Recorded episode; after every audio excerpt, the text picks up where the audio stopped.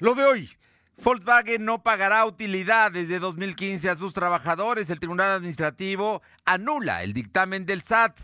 Más de 100 mil adultos mayores poblanos eh, se registran como eh, para vacunarse contra el COVID. Faltan aún más de medio millón de poblanos para registrarse.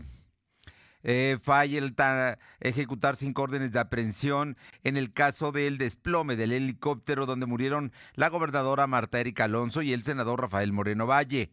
La temperatura ambiente en la zona metropolitana de la ciudad de Puebla es de 20 grados. Lo de hoy te conecta. Hay bloqueos en el puente internacional. Está pidiendo el apoyo de la policía. Noticias, salud, tecnología, entrevistas, debate, reportajes, tendencias, la mejor información. Lo de hoy, Lo de hoy radio con Fernando Alberto Crisanto. ¿Qué tal? ¿Cómo está? Muy buenas tardes. Es un gusto saludarlo. Es jueves. Jueves 11, eh, 11 de eh, febrero de 2021 y ya estamos aquí para llevarle toda la información de lo más importante de este día. Sin duda hay, hay notas, notas relevantes, por cierto. Eh, terminó hace unos minutos el partido en el que el Tigres del Universitario de Nuevo León jugó la final de la em, de lo que fue el torneo de campeones del fútbol y perdió. Perdió el equipo mexicano ante el Bayern Múnich allá en em, Qatar, donde se llevó, a cabo este Mundial de Clubes. Así es que, bueno, por lo menos subcampeones sí somos y está haciendo historia este equipo mexicano del norte, concretamente de Nuevo León. Gracias a todos los que nos sintonizan en ABC Radio en el 1280 aquí en la capital poblana, también en la que buena de Ciudad Cerdán en el 93.5 en la Sierra Norte del Estado, en Radio Jicotepec en el 92.7 y también en el 570. Y, por supuesto, en el sur de la entidad poblana, en Izúcar de Matamoros, en el 980. A todos, muchísimas, muchísimas gracias por, por estar con nosotros y por permitirnos informarle. Vámonos de inmediato con noticias que tenemos porque, bueno, pues debe usted saber que eh, ya están los registros, empezaron la semana pasada, ve usted que habían arrancado los registros, hubo muchos problemas los tres primeros días para poder anotarse, pero ya afortunadamente ya hay muchos poblanos que ya se han anotado, pero no son todos, ¿eh? Creo que apenas va algo así como el 20% de, del número de, de poblanos que deben registrarse mayores de 60 años. Pero vamos con los detalles y toda la información que tiene mi compañera Alma Méndez. Alma, muy buenas tardes. ¿Qué tal, Fernando? Muy buenas tardes a ti y a todo el auditorio de Lodor. Pues como bien comentas, a 10 días de que se diera a conocer la plataforma Mi Vacuna del gobierno federal, se ha registrado el 21% de personas de la tercera edad y esto equivale a 188.788 personas en Puebla para recibir la dosis contra el COVID. Y bueno, esto después de un corte que dio la Secretaría de Salud Federal hasta este 10 de febrero. Es que te comento que en el censo del INEGI en el 2020 detalló que en Puebla existen 700 mil adultos, por lo que aún faltan por inscribirse el 79% que equivale a 511 mil 212 personas de este sector para poder obtener la vacuna COVID. En un recorrido realizado por lo de hoy, eh, para preguntar a personas de la tercera edad, varias de estas comentaron que no era por falta de ganas, sino porque hay no hay quien pueda inscribirlos debido a que no saben ocupar las computadoras. Otras decían que ya habían tenido problemas,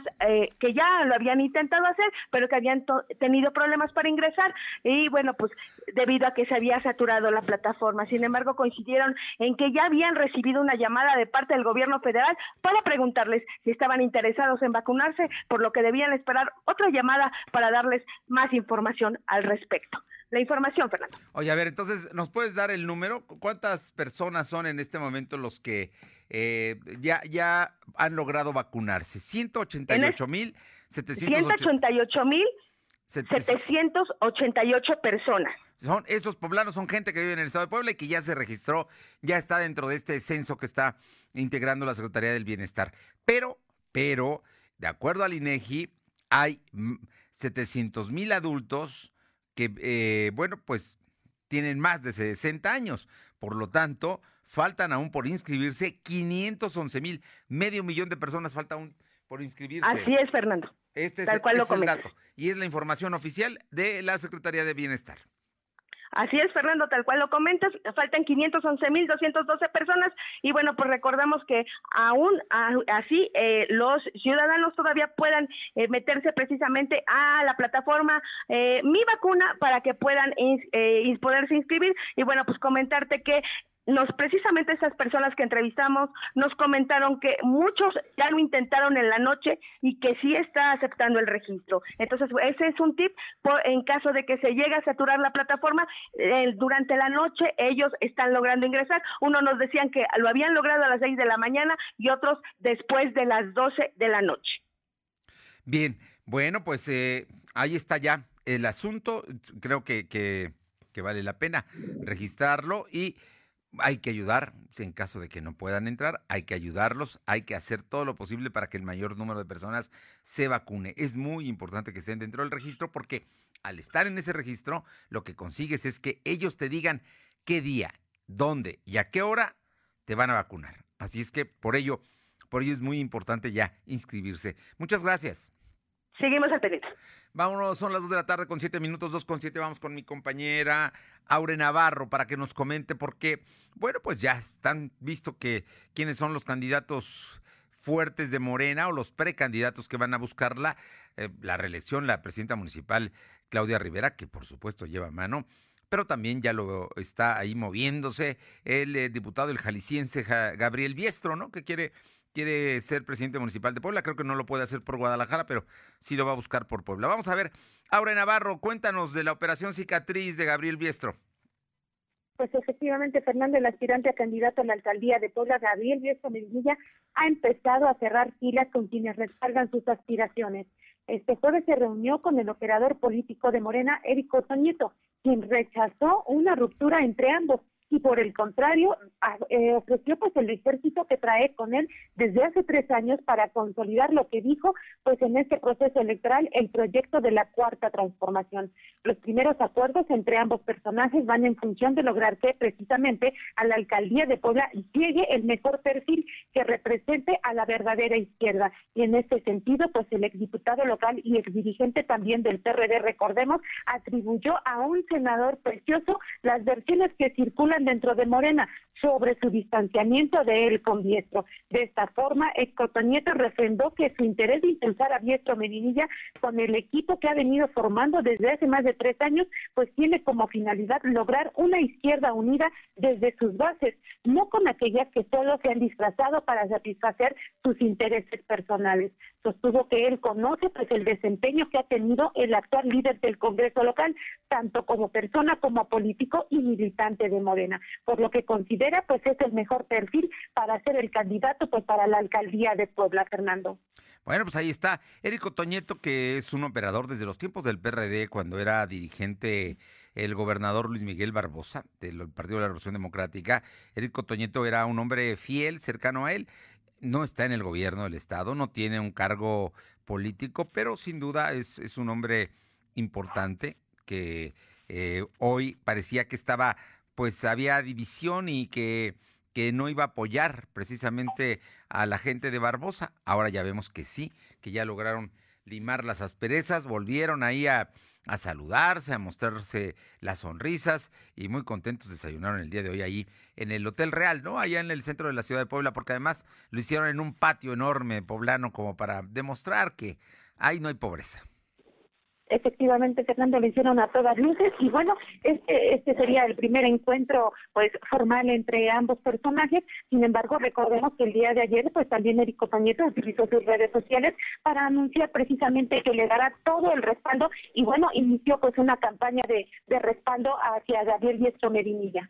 Bueno, vamos a ver qué pasa con las encuestas, ¿no? Esas que se tendrán que aplicar en estos días para saber exactamente a quién elige Morena como su candidato o candidata a la presidencia municipal de la capital. Muchas gracias. Gracias. Vámonos, son las 2 de la tarde con 10 minutos con mi compañero Silvino Cuate. Hoy la Secretaría de Salud tiene mucha información, dio los datos, siguen los contagios.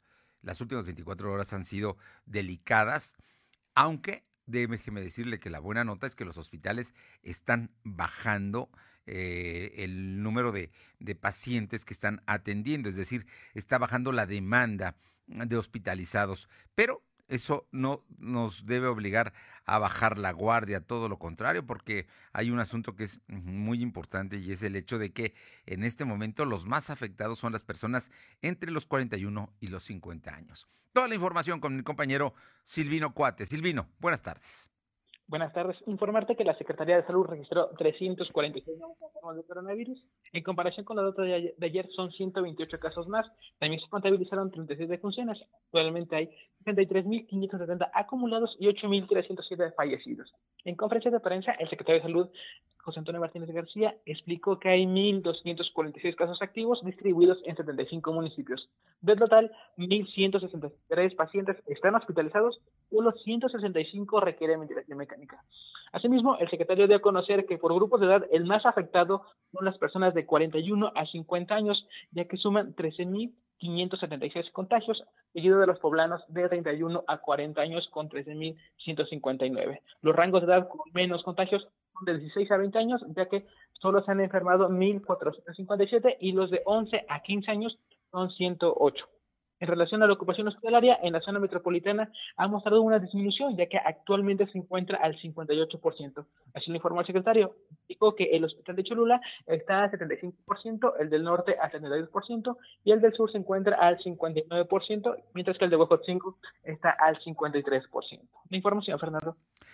Bien, pues ahí, ahí está el asunto de, de la información que nos das y todo, todo este tema de los hospitales que se está, está bajando la, la ocupación hospitalaria en este momento contra lo que teníamos la semana pasada.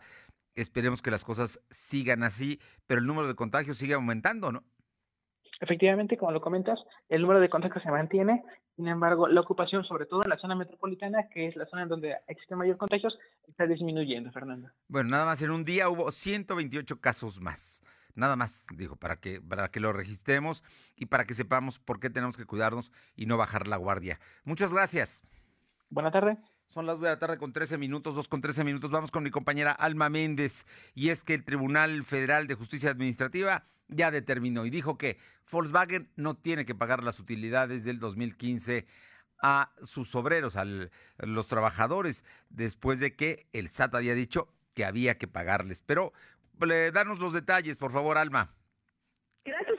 Pues comentarte que el Tribunal Federal de Justicia Administrativa anuló el reparto de utilidades por 293 millones 502 mil 162 pesos que la empresa Volkswagen de México debía pagar al Sindicato Independiente de Trabajadores de Volkswagen por pago de utilidades del año 2015 de las plantas de Puebla y bueno, así como Silao, debido a que el Servicio de Administración Tributaria excedió el plazo para emitir la resolución respectiva. Y es que recordemos, Fernando, amigos del auditorio, que el pasado 3 de julio del 2020, la Secretaría de Hacienda y Crédito Público resolvió a favor de los trabajadores de la empresa Volkswagen eh, el torno a un reparto adicional de utilidades por la cantidad eh, de 293 millones de pesos. Y bueno, por lo que el SITUAR amenazaba con emplazar a huelga desde octubre. Y bueno, pues llegaron a un acuerdo por la pandemia de COVID-19, llegando a una negociación del pago eh, para el 30 de abril de este 2021 y es por ello que con ocho votos contra tres, la Sala Superior del órgano jurisdiccional aprobó el proyecto del magistrado Víctor Orduña, quien propuso declarar la nulidad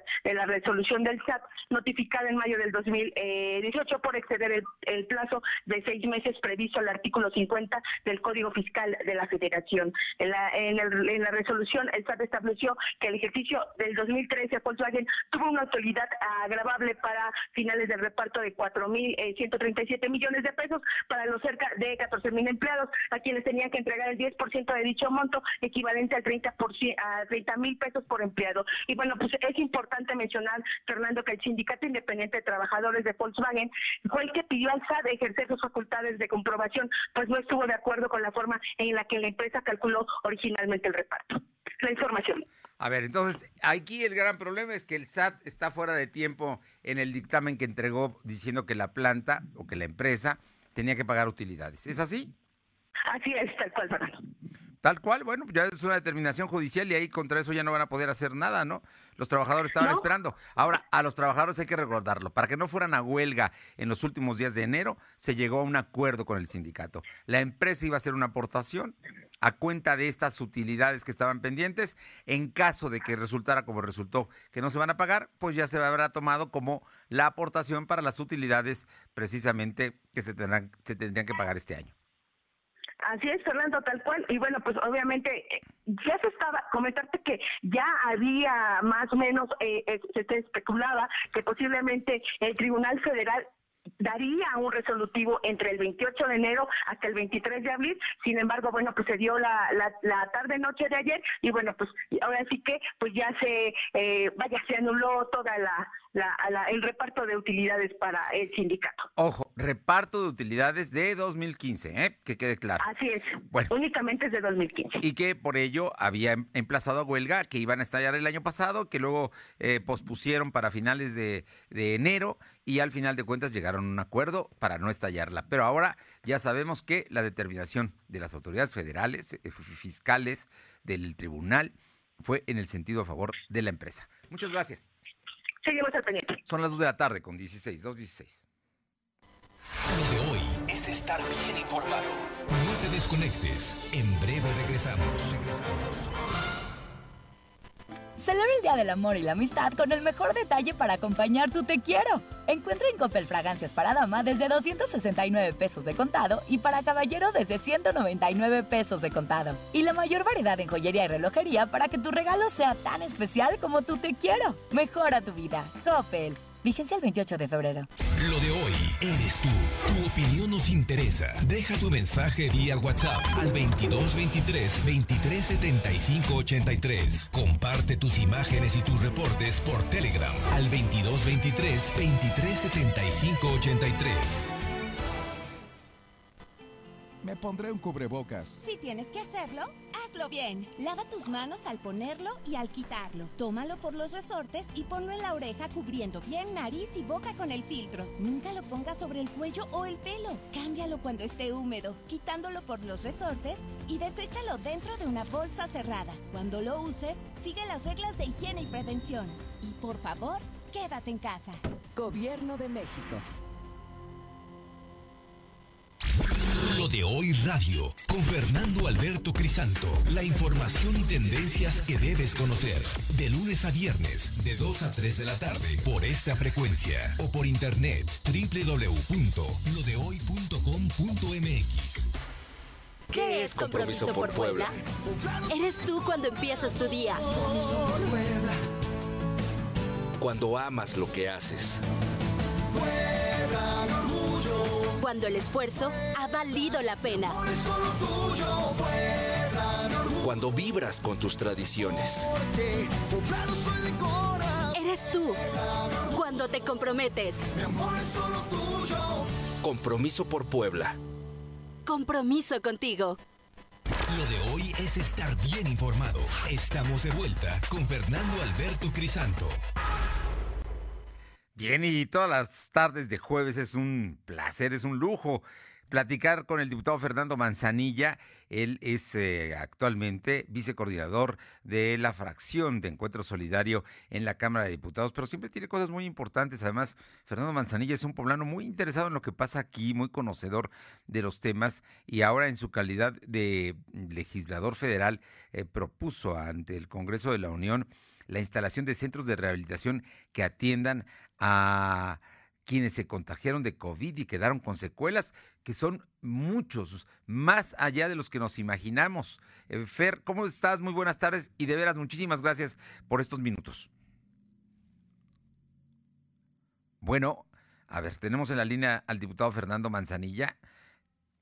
Ya, ya estamos, a ver, vamos a ver que, que tengamos, porque este asunto de la instalación de centros de rehabilitación post-COVID-19 es realmente importante y ojalá, ojalá y se tome en cuenta. Diputado Manzanilla, muy buenas tardes y muchísimas gracias. Muchas gracias a ti, Tocayo, gusto en saludarte.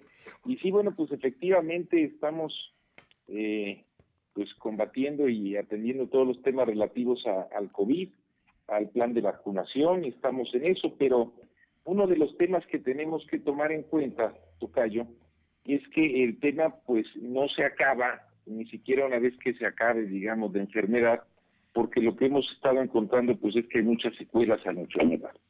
La Organización Mundial de la Salud hace poco señaló que eh, de acuerdo a la evidencia que están teniendo, pues el superar con éxito el contagio, ellos dicen no supone quedar libre de peligro, pues porque hay muchas secuelas que se encuentran, digamos, posteriores, especialmente en los casos pues que son un poquito más severos.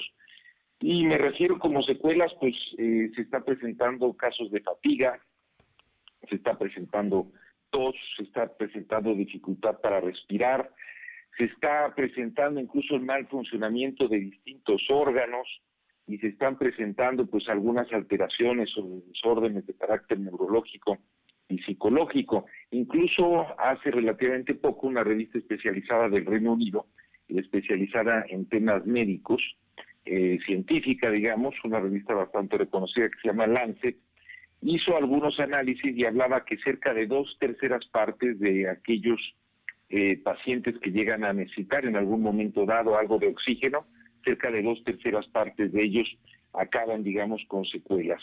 Más, hay muchísimos casos incluso de asintomáticos que acaban después con secuelas. Entonces, pues es una realidad con la que estamos viviendo y justamente, bueno, pues por esta razón eh, yo he empezado a tocar el tema de que hay que ocuparnos de la pandemia, pero hay que ocuparnos de la postpandemia, es decir, de qué va a suceder en el caso de aquellos que ya sufrieron los contagios y que van teniendo secuelas.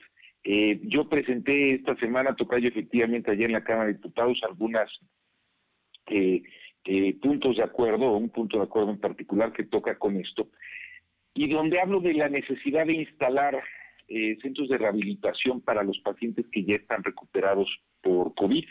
Eh, esto es importante para que haya algún centro, algún lugar y empecemos, digamos, en materia de salud pública a tratar esto de manera igual o parecida como se trata la propia enfermedad. Y en segundo lugar, que se promuevan campañas de información eh, generalizadas para que la gente sepa de esta posibilidad, digamos, de tener secuelas y de la forma de tratarlas. Y digo eh, que la gente sepa porque a mí me ha tocado, como ya los casos pues, de COVID son tan tan amplio esto, Cayo, a lo mejor a ti te ha tocado también, pero eh, a mí me ha tocado hablando con gente que les empiezo a explicar todo esto y después me dicen, oye, pues sí, fíjate que yo tuve COVID y, y ya después de eso, ahora que lo dices, eh, tengo fallas en tal órgano, en tal otra cosa, tengo estos temas que no tenía antes, mi memoria está fallando, en fin, eh, ellos mismos empiezan como que a hacer conciencia y bueno, pues es importante pues que todos tengamos claros cuáles son esas posibles secuelas. De eso se trata, Tocayo, y bueno, pues es un poquito poner el dedo en el renglón de que es muy importante atender la pandemia, pero también tenemos que atender a tratar, digamos, y a conocer los efectos que deja en aquellos que superan la pandemia, pero que de todas maneras requieren tratamientos en materia de salud pública. Bueno, lo que pasa es que la información que nos llega en ocasiones o es distorsionada o no es lo suficientemente amplia y llegamos a pensar que solamente pasando 14 días ya está uno bien y ya se recuperó y la vida es normal. La verdad es que no es tan normal, que hay que seguirse cuidando, que las posibilidades de volverse a contagiar existen, quizá no sean tan tan graves, pero también hay que hay mucha gente asintomática que jamás tuvo absolutamente nada, pero después tiene, eh, digamos, brotes, ¿no? Inflamaciones de alguno de los órganos, problemas pulmonares, como tú dices, de respiración. Y eso no entendemos por qué de esas enfermedades, pero para ello se crearía precisamente estos centros de rehabilitación. ¿Quién los manejaría, diputado Manzanilla? Bueno, eh, eso yo creo, yo ahí comento que tiene que ser una iniciativa a nivel federal y que tendría que ser una iniciativa guiada por el gobierno federal. Sin embargo, tenemos eh, la posibilidad de que sea a nivel de, los propios ayuntamientos. He de decirte que este tema incluso yo lo empecé a retomar ya allá en la Cámara de Diputados también a raíz de que empecé a ver algunas iniciativas, particularmente una de ellas, el municipio de Puebla, hace no muchos días, hace algunos días, anunció la reactivación de los espacios deportivos eh, para que sean utilizados justamente como centros de rehabilitación pulmonar para aquellos que eh, pues se vienen recuperando de, COVID. Ellos eh, dicen que van a tener o que están ya por tener personal capacitado para apoyar a aquellos que tienen este tipo de secuelas y van a estar dando asesoría eh, y acompañamiento para pues distintos tipos de rehabilitación para el funcionamiento del sistema respiratorio, para fortalecer el sistema inmunológico, tratar la parte emocional, en fin, Creo que se trata de una muy buena iniciativa realizada a nivel de un gobierno local, lo cual implica también que los municipios o los estados, independientemente de que avance el gobierno federal en una estrategia de este tipo, que digo que tendría que ser un, plan nacional, una especie de como de plan nacional eh, post-COVID. Es decir, el COVID no se ha acabado, pero tenemos que entender como, como cuando, digamos, eh, tenemos una guerra y después hay pues todo un esfuerzo, digamos, para ayudar, apoyar eh, eh, eh, con tratamientos físicos, incluso psicológicos, a los que regresan de la guerra.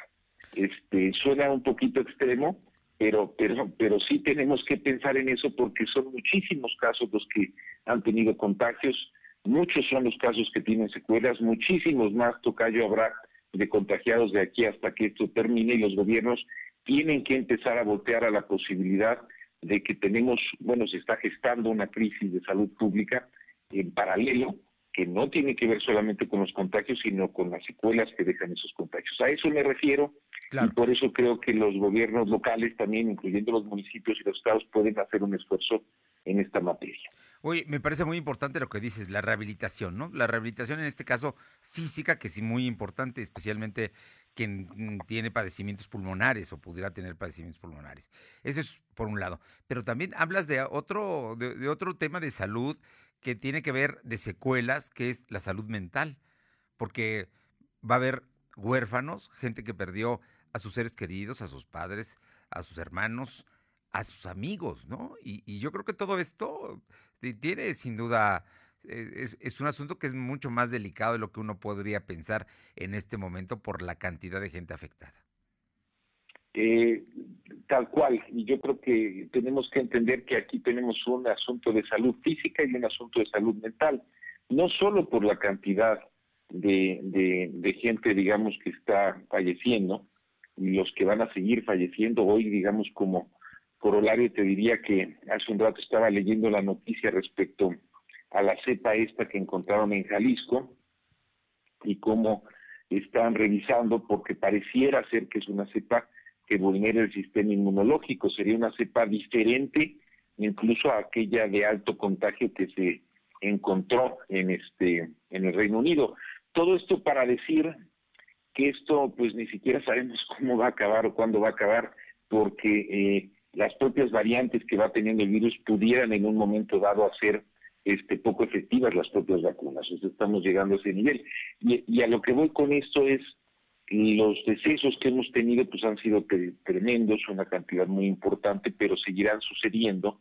Y a veces ese es parte de los asuntos de salud pública, eh, eh, salud mental me refiero, pero también hay mucha gente eh, pues que vive apanicada. O sea, yo no sé si te toca a ti o a aquellos que nos escuchan, este, yo tengo amigos, amigas que viven realmente apanicados ya. Entonces, todo eso claro que va teniendo un impacto en la salud mental.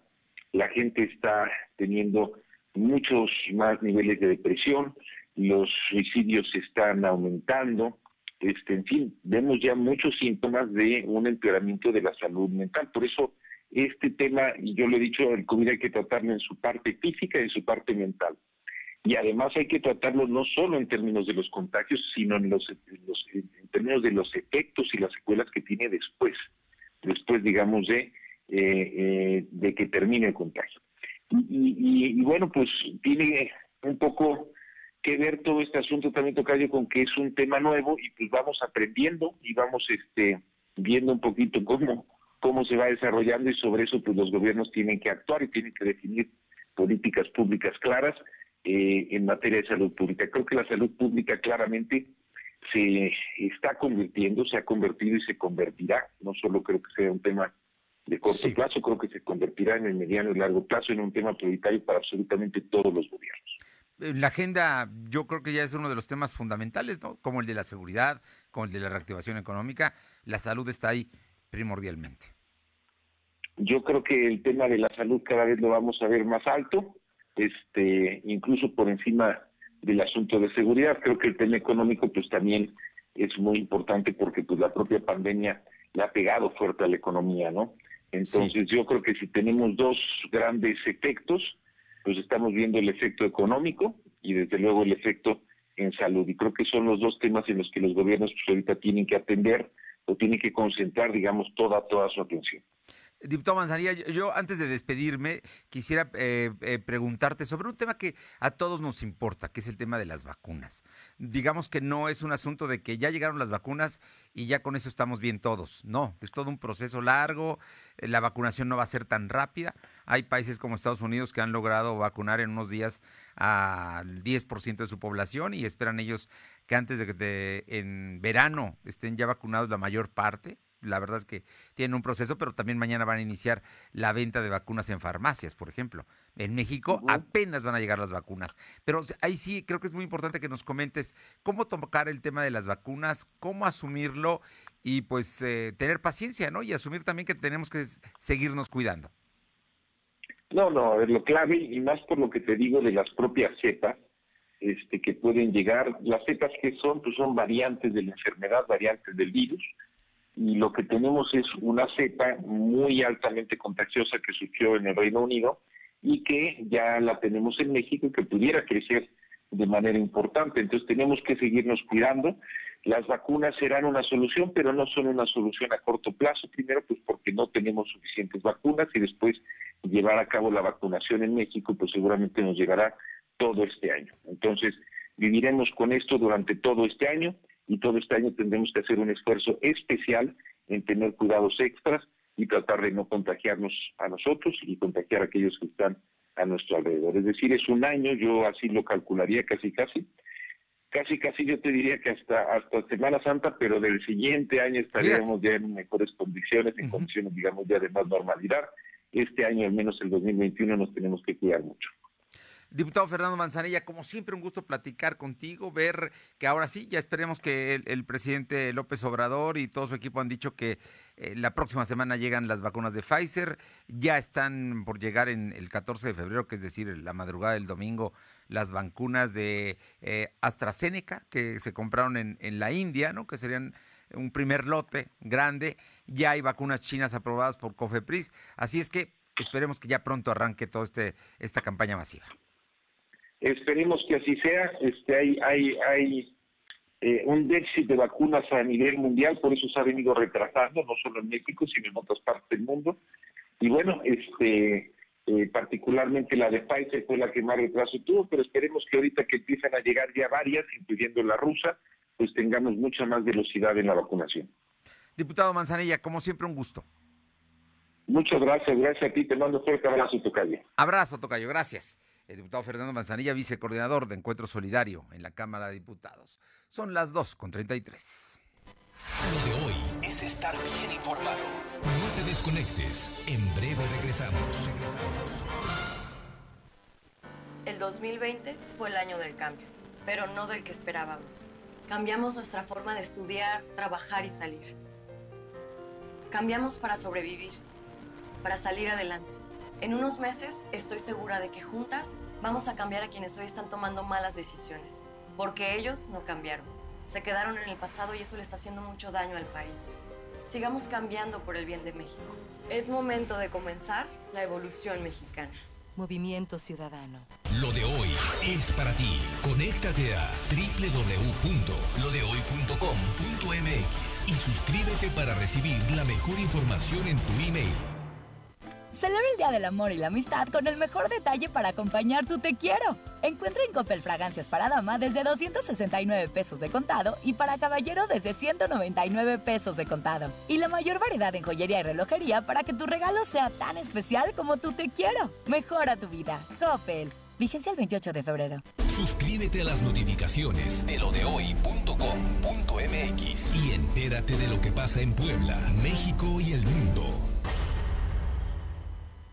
Hoy hay tanta información que es difícil identificar la que es útil y se ayuda a tomar mejores decisiones. Publicar noticias falsas, rumores y mentiras nunca fue tan común. Todo eso afecta nuestra vida.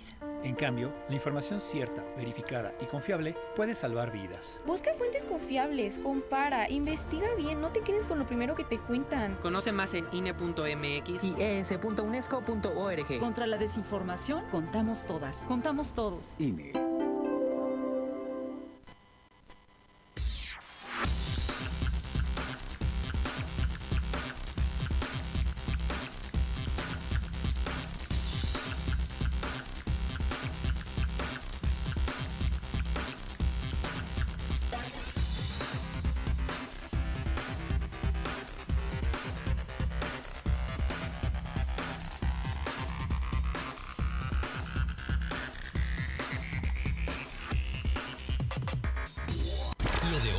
Estar bien informado. Estamos de vuelta con Fernando Alberto Crisanto. Son las 2 de la tarde con 35 minutos, 2 con 36 en este momento. Y vamos con mi compañero Silvino Cuate para que nos comente porque, bueno, la Fiscalía General del Estado detuvo ayer a una más, a una más de las personas que están de alguna manera involucradas con el tema de los servicios que deberían tener el helicóptero en el cual viajaban eh, la gobernadora Martélica Alonso y el senador Rafael Moreno Valle. Y, parece que no son los únicos que van a detener, todavía faltan más. Platícanos. Eh, Silvino, por favor. Comentarte que después de que se dio a conocer la detención de Cristina N., quien sería una sexta persona presuntamente involucrada en el accidente aéreo del 24 de diciembre de 2018, donde murió la gobernadora Marta Erika y el senador Moreno Valle, el gobernador Miguel Barroso Huerta anunció que falta por cumplir cinco órdenes de aprehensión. En conferencia de prensa, Barroso Huerta dice que con la detención de Cristina N se puede observar que la eficiencia de las unidades de inteligencia. Asimismo, aseguró que faltan esas cinco detenciones que formarían parte de todas las que se han realizado en estos meses. Cabe recordar que según el informe de la Fiscalía, la detención de Cristina N se realizó en Veracruz, Veracruz. Ella trabajaba en la empresa de este, helicóptero. Eh, en Puebla también bueno, recordar que todas las personas que se han detenido son José Antonio Velázquez, eh, propietario de la empresa, Ricardo Montiel Rodríguez, María Magdalena Reyes, eh, Israel Rubún y Miguel N. Esas son las cinco personas que han sido detenidas hasta el momento. Y bueno, se suma otra y ahora, ahora cinco personas detenidas. En total serían 11, perdón, 11 personas involucradas en este accidente de, bueno, del 2018, Fernando. Bueno, pues estaremos muy atentos a todo esto que va a suceder. Oye, por otra parte, cuéntame, ¿qué está pasando allá en, si no estoy mal, es la iglesia de Analco? Hay un sacerdote que habló, que además es médico. Ah, perdón, creo que, creo que estoy preguntándote de una cosa que le voy a preguntar a la compañera Alma Méndez. Pero no, platícanos entonces, Silvino, del decreto del gobierno para prohibir el comercio en la vía pública. Hoy hiciste un recorrido por el centro histórico comentarte que a pesar del decreto del gobierno estatal para prohibir el comercio en la vía pública, los vendedores ambulantes se continúan instalando en el primer cuadro de la ciudad. En un recorrido que se realizó en el centro histórico se observó que en el corredor 5 de mayo se continúan instalando comerciantes informales, en su mayoría tienen puntos de comida como memelas, tacos y semitas, mientras que en la calle 5 Norte y 3 Norte se ofertan prendas de ropa y aparatos electrónicos como audífonos, radios, bocinas y cargadores celular. En las calles 8, 10 y 16 Poniente, los puestos son de verduras. También se observan locales donde se ofertan carnes. En este mismo recorrido también se detectó la obstrucción de banquetas que se genera por los puestos instalados. Mencionarte que según el informe de la Secretaría de Gobernación Municipal, el padrón de ambulantes que tiene se encuentra entre 800 a 1200 mientras que el último dato que presentó el secretario de Gobernación, David Méndez Márquez, en el centro histórico existen 23 organizaciones de ambulantes. Es importante mencionar en repetidas ocasiones se han registrado dos confrontaciones entre personal del ayuntamiento y comerciales, comerciantes que se han negado a retirar sus restos sortando. Bueno, pues ahí está, ¿eh? para que no haya, para que no haya duda, ahí está el tema y Vamos a ver qué es finalmente qué es lo que sucede, ¿no? Con, todo este asunto de los eh, ambulantes, el comercio informal, que ha dicho el gobernador que mientras la autoridad municipal lo permita, pues no hay un tema de que puedan meter a la cárcel a los dirigentes, es lo que ha dicho el, el gobernador Barbosa, que es un problema del municipio. ¿Algo más, Silvino? Toda la información. Te agradezco muchísimo. Vamos ahora sí con mi compañera Alma Méndez para que nos comente el tema de la iglesia de Analco, Alma, y, y pues de alguna manera eh, eh, se hablaba del uso del dióxido de cloro, que es eh, un componente, un preparado que médicamente han dicho que no lo uses, pero que aquí dicen que sí da resultados y que se evita los contagios. Te escuchamos, Alma. Así es, Fernando, como bien comentas, pues la Coalición Mundial Salud y Vida, mejor conocida como la COMUSAP, dio una conferencia de prensa en Puebla en la que presentaron diversos posicionamientos a favor del, del uso del dióxido de cloro para la prevención y tratamiento del COVID-19 y bueno, pues teniendo como historia de vida al actor mexicano Eric del Castillo. Cabe mencionar que, eh, eh, Fernando, que eh, existe un delegado nacional llamado Pedro Chávez Zavala que expuso que a la fecha 21 22 países y 5 mil médicos se han sumado al uso de este producto para el tratamiento no solo de este síndrome, sino de otras enfermedades. Tal es el caso del SARS-CoV-2, eh, donde dijo que el uso del dióxido de cloro apoya a la destrucción o a la oxidación de la cápsula eh, de proteína que cubre el virus y con ello inhibe su reproducción en el organismo. Otro de los exponentes, llamado Martín Ramírez Beltrán, aclaró que el dióxido de cloro, por su composición física y, y atómica, no es tóxico para el ser humano, pero es confundido con el cloro o gas que se usa en la industria, también con el hipoclorito de sodio y clorito de sodio, cuando en realidad eh, pues son diferentes. Y bueno, pues cabe comentar, Fernando, también que en dicho evento que se llevaba a cabo en el auditorio parroquial de la iglesia de Analco, llegó protección civil para desalojar a los asistentes por no respetar el aforo permitido del 20%. La información.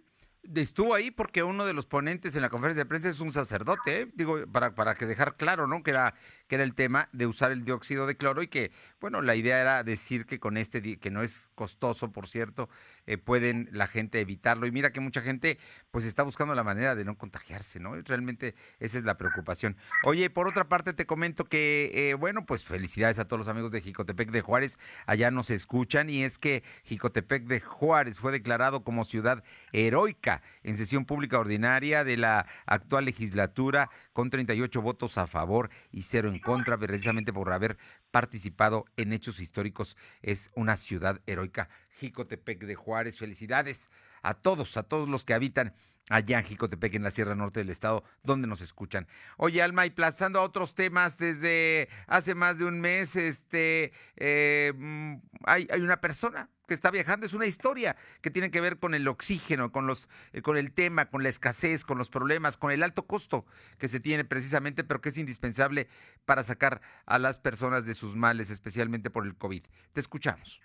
Así Pues comentarte que desde hace de un, eh, más de un mes, Flora Hernández viaja a la ciudad de Puebla a cargar eh, pues un tanque, eh, dos tanques de oxígeno de manera diaria, pues su mamá cuenta con COVID-19. Al principio fue un peregrinar para conseguirlo, ahora ya es una costumbre y ya está hizo amistad con quienes realizan la misma actividad.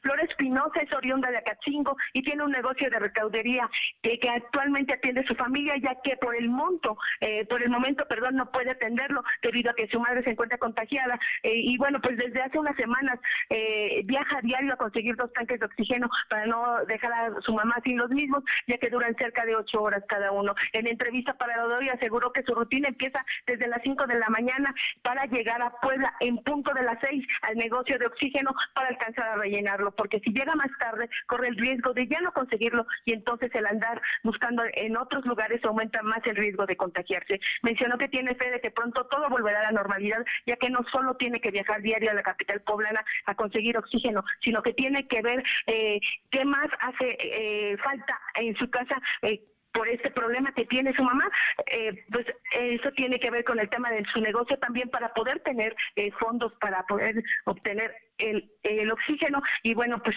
y dice también que cuenta con diabetes y bueno pues la presión hace que pasa todos los días hace que muchas veces no quiera moverse de su casa. Aseguró que a pesar de pertenecer a un grupo de riesgo, trata de seguir al pie de la letra las indicaciones médicas para evitar contagiarse, ya que por el momento la prioridad es su mamá. En cuanto a los gastos que ha tenido que realizar para llevar el tratamiento de su madre, dijo que son cerca de 90 mil pesos, puesto que de por sí la medicina es cara, el oxígeno y el viajar para conseguirlo aumenta de manera considerable los gastos, pero pues lo más importante, recalcó, es que su madre se cure. La información, Fernando. Viene de acá cinco todos los días, ¿eh? muy temprano para poder lograr conseguir que le rellenen el tanque de oxígeno que utiliza su mamá. Qué, historia. Pero como esta, muchas otras más. Por cierto, la diputada eh, Lupita Esquitín eh, eh, precisamente dice que con mucho orgullo en redes sociales, dice con mucho orgullo les comparto que hace unos momentos el Congreso de Puebla declaró heroica ciudad de Jicotepec de Juárez con esta declaratoria se honra a las mujeres y hombres que con sus actos heroicos ayudaron a escribir capítulos muy importantes de la historia de México. Así es que felicidades a, toda la comunidad de Jicotepec de Juárez. Lupita Esquitín, una gran legisladora, haciendo un gran trabajo allá por su tierra. Y regresamos. Hoy se está celebrando a las mujeres eh, y a las niñas que se están dedicando a la ciencia. Cuéntanos, la UAP está haciendo un reconocimiento. Así es, Fernando, pues comentarte que la UAP organizó un foro en el que participan diferentes mujeres que han sido grandes estudiosas de la ciencia, donde se enfatiza que esta casa de estudios, eh, de estudios perdón, está por cumplir con la equidad de género en mujeres investigadoras. Esto en el marco del Día Internacional de la Mujer y la Niña en la Ciencia, donde el vicerrector de Investigación y Estudios de Posgrado, Ignacio Martínez Laguna, a nombre del rector de la UAP, Alfonso Esparza Ortiz, mencionó que se deben reforzar los horizontes de enseñanza, así como formativos, además de reflexionar sobre la perspectiva de género. Martínez Laguna enfatizó que este evento tiene por objetivo de promover el conocimiento científico entre las mujeres, pues el 35% de estudiantes de ciencia son mujeres y su tasa de decepción es alta, por lo que hizo el llamado a tomar en cuenta que las mujeres son iguales de capaces que los hombres y por ello pueden desempeñarse en diferentes ámbitos. La información, Fernando. Bien, bien, pues felicidades a todas las mujeres que mira que en la UAP hay verdaderas estudiosas y, y, jóvenes, muy jóvenes investigadoras y otras que han hecho una larga carrera y que tienen laboratorios y tienen una gran aportación a la ciencia. A todas ellas, una felicitación. Muchas gracias. Seguimos el pendiente. Vamos con mi compañera Aure Navarro para que nos cuente. Más diputados se van, ¿no? Están dejando para ir a buscar otras posiciones. Te escuchamos, Aure pues efectivamente en sesión pública del Congreso local fueron aprobadas tres solicitudes más de licencia para separarse del cargo como diputados, siendo estas las de Raimundo Atanasio Luna por el PT, así como de María del Carmen Saavedra Fernández y Emilio Ernesto Maure de Espinosa por Morena, todos a partir del 3 de marzo de este año. Con estas solicitudes, Fernando, la lista de legisladores sigue incrementando, sumando ya 11 diputados locales, los que buscan formar parte del proceso electoral que tendrá lugar pues el próximo 6 de junio de este año. Es importante mencionar también que de acuerdo a estimaciones de los propios congresistas, en la actual legislatura se estarán separando de su cargo por arriba del 50% de los diputados de las diferentes fracciones partidistas, Fernando. Bueno, pues ahí está. Una nueva legislatura a partir de marzo, los diputados van a ser nuevos todos los que entren, ¿no? Efectivamente, Fernando, y pues es como se siguen dando estas solicitudes que se van desahogando poco a poco en las sesiones públicas, precisamente pues para formalizar lo que son los trámites de la separación del cargo. Dio, este, Diodoro, eh, no, Diodoro, te, te estoy diciendo, el actual líder, ¿cuándo se va?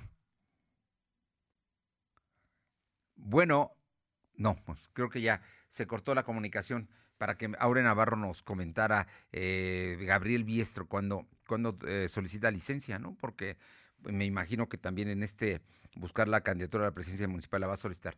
La tenemos. Eh, Aure, ya finalmente cuéntanos qué va a pasar con. Hay organizaciones no gubernamentales que están haciendo propuestas a los partidos de candidatos a diputados y presidentes municipales. Sí, Fernando, te comento que ciudadanos como Tu Misión Rescate México exigen a partidos políticos considerar como candidatos a diputados locales y presidentes municipales a perfiles que se han desempeñado dentro de la iniciativa privada, hasta como funcionarios que han demostrado trabajar con honestidad y profesionalismo. La propuesta es para postular a Carlos Alejandro Cañedo, Olga Méndez, Melanie Gabriel, Morón y Pineda y Héctor Rodríguez Ortiz, entre otros, que al igual que ellos, pues no representan a ningún partido político, pero que sí han demostrado por medio de su trabajo, dijeron, pues su preocupación por tener las necesidades de todos los círculos. Reclamaron que hasta ahora los ciudadanos reflejan un hartazgo ante la resultados por la cuarta transformación. Por ello, la petición para incluir a personajes como los antes citados, pues va encaminada a los partidos que forman la alianza PRI-PAN-PRD, Fernando. Bueno, pues ahí está el asunto y lo mismo sí por Puebla, ¿no? También está haciendo escrutinio.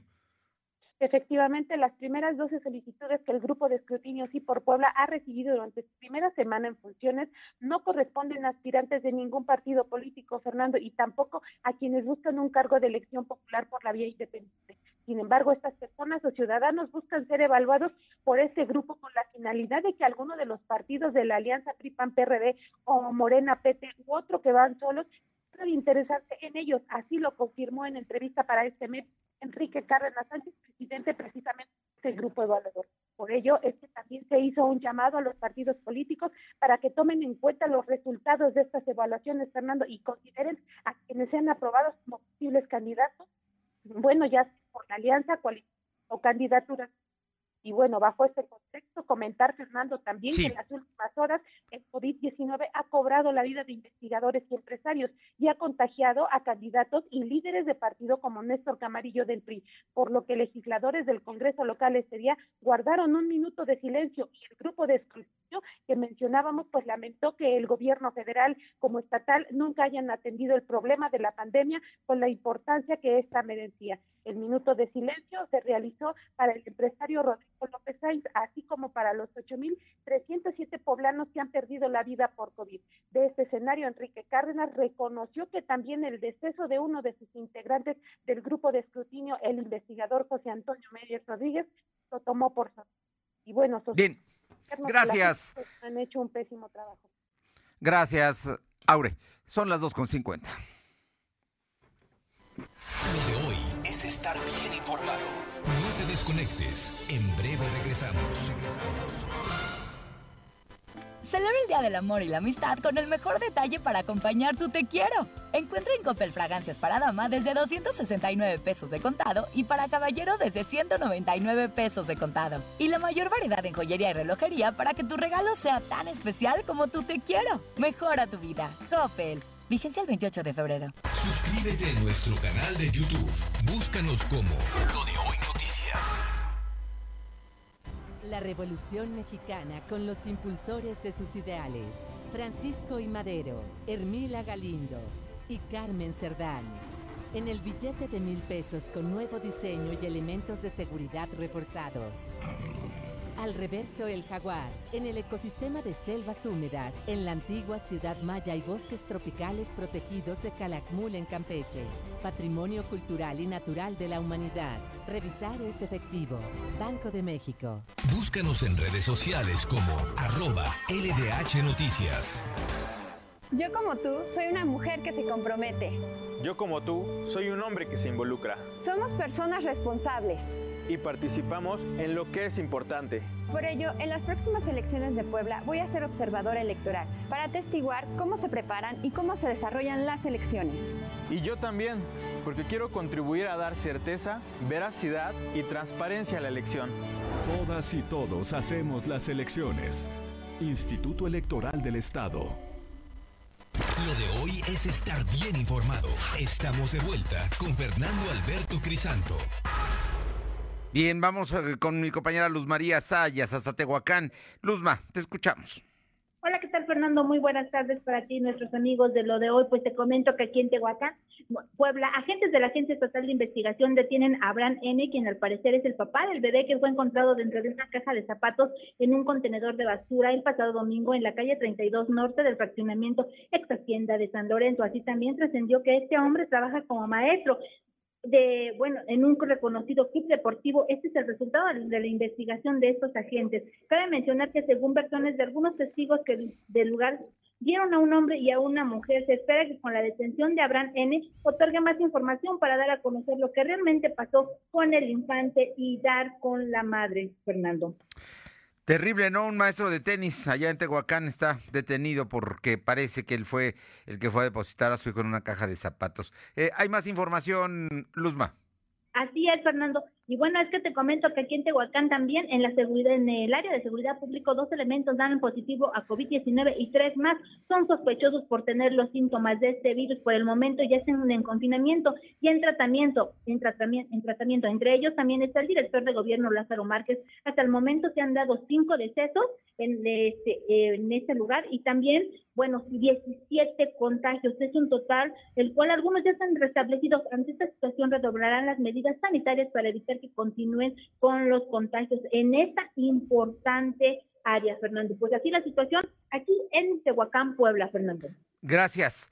Vámonos, va, va a bajar la temperatura, ¿eh? Se están pronosticando un ambiente frío para las próximas horas, así es que bajará la temperatura. Hay estados de la República del Norte del país que van a llegar a menos 10 grados, es lo que se está dando. Un segundo canal de baja depresión mantendrá las probabilidades de lluvias con tormentas sobre el oriente y el noreste del país. Se estiman intervalos de chubascos en, en zonas, por ejemplo, aquí está el estado de Puebla. Así es que esto será en las zonas de las sierras, pero de todas maneras bajará la temperatura. Vamos con mi compañera Paola Rocha hasta Tlisco. Paola, te escuchamos. ¿Qué tal? Muy buenas tardes y sí comentarles que será a partir ya de esta fecha cuando inicie el mural de lo que es eh, Atlisco, parte de lo que ha ocurrido en el municipio, así como también lo que fue el sismo y lo que es esta pandemia.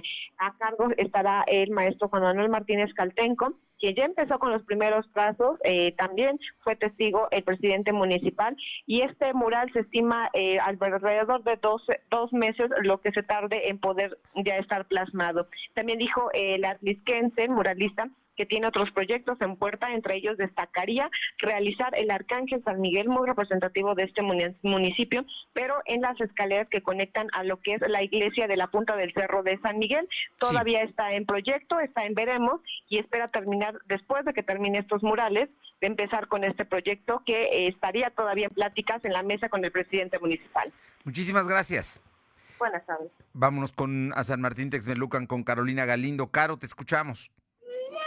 Fernando, buenas tardes a ti y al auditorio. Pues el día de ayer por la noche se hizo una caravana por parte de integrantes de los vecinos vigilantes. Más de 200 personas recorrieron distintas colonias donde los incidentes delictivos se han disparado de manera alarmante. Exigieron la presencia de las autoridades de la policía y dijeron que no bajarán la guardia, que continuarán con estos rondines de vigilancia para garantizar que regrese la seguridad a Tecmelucan. Bueno, pues y fue un muy nutrido, ¿eh? muy nutrido la manifestación de ayer por la noche. Muchas gracias. Gracias. Y vamos hasta Libres con Janet Bonilla. Janet, ¿qué está pasando? ¿Hay incendios forestales ya? ¿Qué tal, Fernando? Así es, en días recientes en el Valle de Libre se suscitaron dos incendios forestales, los cuales afectaron 52 hectáreas, esto en la zona de los Sumeros, en Chimnautla, y en el Cerro de Cristo Rey del municipio de Oriental. Para sofocar estos incendios fue necesario el apoyo de cinco brigadas, cuatro del Centro Estatal de Incendios y una de CONAFOR, quienes de manera inmediata actuaron para que el fuego no siguiera propagándose y por lo tanto no generara más daño a los puntos antes mencionados. El coordinador regional de protección civil informó que eh, pues estos incendios son por causas intencionales, la mayoría de ellos, e hizo el llamado a no realizar fogatas en los cerros, tampoco quema de pastizales y agrícolas, porque la mayoría de estas actividades no se hacen de manera correcta y cuidadosa, además de que queman en horarios poco adecuados, Fernando. Bueno, empieza, empieza la temporada de los incendios forestales. Gracias, Janet. Buenas tardes. Le comento que, bueno, pues eh, el Banco de México vuelve a recortar la tasa de interés y la deja en 4%. Esta es información de última hora, fue la votación hace unos minutos. Además, le comento que el Piojo Herrera, sí, el que fue entrenador de la América, se pone a mano con Hacienda y pagó 1.6 millones de pesos, confirma el procurador fiscal. Le comento que el Banco de México regresa a los recortes en las tasas de interés, pasa de 4.25 a 4%, pese a un reporte en la inflación de enero. Todo esto con la intención de reactivar la economía. Es esta decisión que acaba de tomar el Banco de México el día de hoy. Bien, y la nota deportiva del día es que con un gol, con un gol poco claro, el Bayern Múnich gana 1 a 0 a los Tigres del Universitario del Nuevo León. Jugaron bien, pero desgraciadamente no, no pudieron ganar. De todas maneras, son los subcampeones del Mundial de Clubes. Gracias por haber estado con nosotros. Es jueves. Vamos a seguirnos cuidando y que tenga una buena tarde. Nos encontramos mañana. Gracias. Fernando Alberto Crisanto te presentó Lo de Hoy Radio. Te esperamos de lunes a viernes, de 2 a 3 de la tarde por esta frecuencia, en la cobertura más amplia a nivel estatal. Y síguenos en internet www.lodehoy.com.mx y en nuestras redes sociales como arroba LDH Noticias. Lo de Hoy Radio.